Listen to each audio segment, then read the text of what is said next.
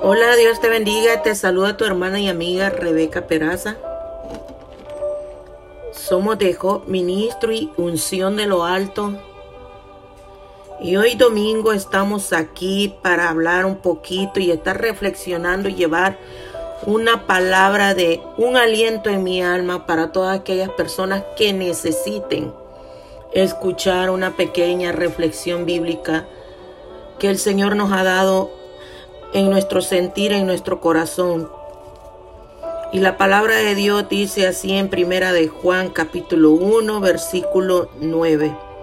Si confesamos nuestro pecado, Él es fiel y, y justo para perdonar nuestro pecado y limpiarnos de toda maldad. Si decimos que no hemos pecado, le hacemos a Él mentiroso y su palabra no está con nosotros. Sabemos de que todas las personas,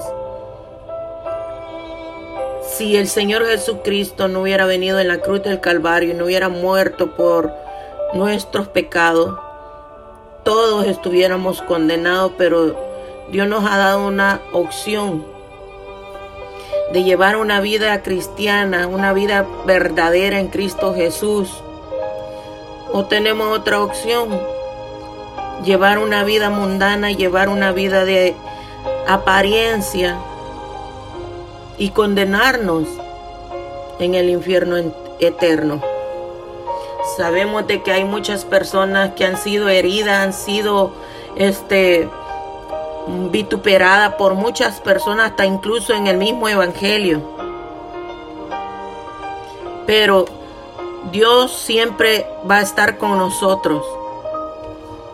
Si Dios te mandó a hablar, Dios te dio una palabra de llamado espiritual a que tú vinieras y te enlistaras en la milicia de los soldados de Cristo, tú sabes de que hay que llevar la palabra de Dios, pero también vamos a ser heridos, agredidos, vituperados. He visto muchas personas que critican a siervos, ya sea porque se divorcian, ya sea porque fracasaron en el ministerio. Pero yo te voy a hablar algo. Nosotros los humanos muchas veces criticamos cómo está aquella persona y no sabemos cuáles fueron los motivos a que lo llevó a un divorcio, a un fracaso en ministerio. No sabemos. Solo la persona que está cargando ese saco, cargando esa carga, sabe lo que está llevando.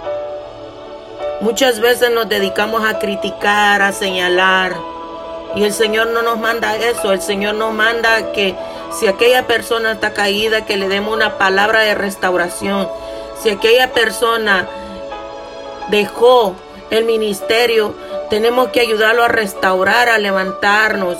El Señor manda un Ur, el Señor manda un Josué a que levante las manos a aquellas personas que están caídas. No es tiempo para estar criticando, no es tiempo para estar señalando, ni estar jugando a quién es mejor cristiano o quién es más santo, porque aquí sabemos que nadie es santo en esta tierra. Nosotros estamos aquí en esta tierra en una misión y es de ganar almas para Cristo por medio de nuestro testimonio, por medio de lo que Dios ha hecho en nuestras vidas. Pero muchas personas no hacen eso, sino que se dedican a sacar personas de la iglesia, a herirlas, a no tomarlas en cuenta. Ya el Señor está cansado de todas esas personas. Van a haber muchos muchas iglesias, muchos ministerios que van a caer porque Dios no los eligió. No hay unción del Espíritu Santo en esos ministerios, en esa iglesia. Porque hay muchas personas que dicen ser cristianos y se han dedicado a criticar, a lanzar palabras de maldición y no palabras de bendición. Sabemos que estamos en una era muy difícil Estamos en principio de dolores Y estamos ahorita para que nosotros podamos restaurar esas personas. Esas personas que han menguado en la fe. Esas personas que ya no quieren seguir adelante. El Señor nos manda a que nosotros las levantemos. Por eso dice en primera de Juan, si confesamos nuestros pecados, Él es fiel y justo para perdonar. Nuestro Padre Celestial es fiel y justo para perdonar. No importa qué pecados hayas hecho tú. No importa qué vida hayas llevado tú. No importa si tu matrimonio fracasó. No importa si tú has sido drogadicto, alcohólica. Y si en estos momentos estás en depresión, yo conozco un Cristo que te puede levantar. Yo conozco un Dios restaura vida, restaura corazones, restaura pensamiento. Espero que con esta palabra te ayude a levantarte, no solo a levantarte, sino a examinar nuestro corazón como lo tenemos. Si nosotros nos hemos dedicado todo este tiempo a criticar y a golpear al hermano, entonces reflexionemos cómo hemos nosotros caminado todo este tiempo. El Señor nos manda que nosotros demos una palabra de aliento, no una palabra de destrucción. Solo así vamos a poder ganar esas almas perdidas, esas almas que ya no tienen fe, esas almas que han menguado espiritualmente. Hay que levantarlas y restaurarlas. Hay que seguir adelante porque Cristo viene pronto.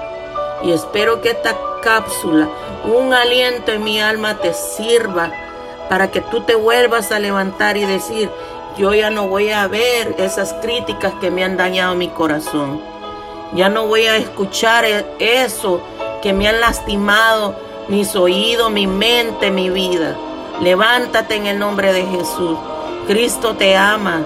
Cristo te necesita para que tú restaures otra vida por medio de tu testimonio. Espero que estas palabras hayan sido de gran bendición en tu vida. Dios te bendiga. Se despide de ti tu hermana y amiga Rebeca Peraza. Nos vemos en otra ocasión. Cápsula Un aliento en mi alma.